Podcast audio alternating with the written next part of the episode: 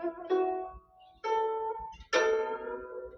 三字经》原文：曰代化，松横横。此五岳，山之名。译文：中国的五大名山称为五岳，包括东岳泰山、西岳华山。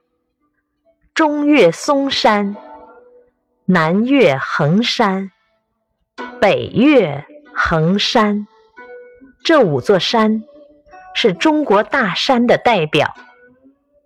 点评：现在我们都知道，我国境内的喜马拉雅山是世界上最高的山，号称世界屋脊。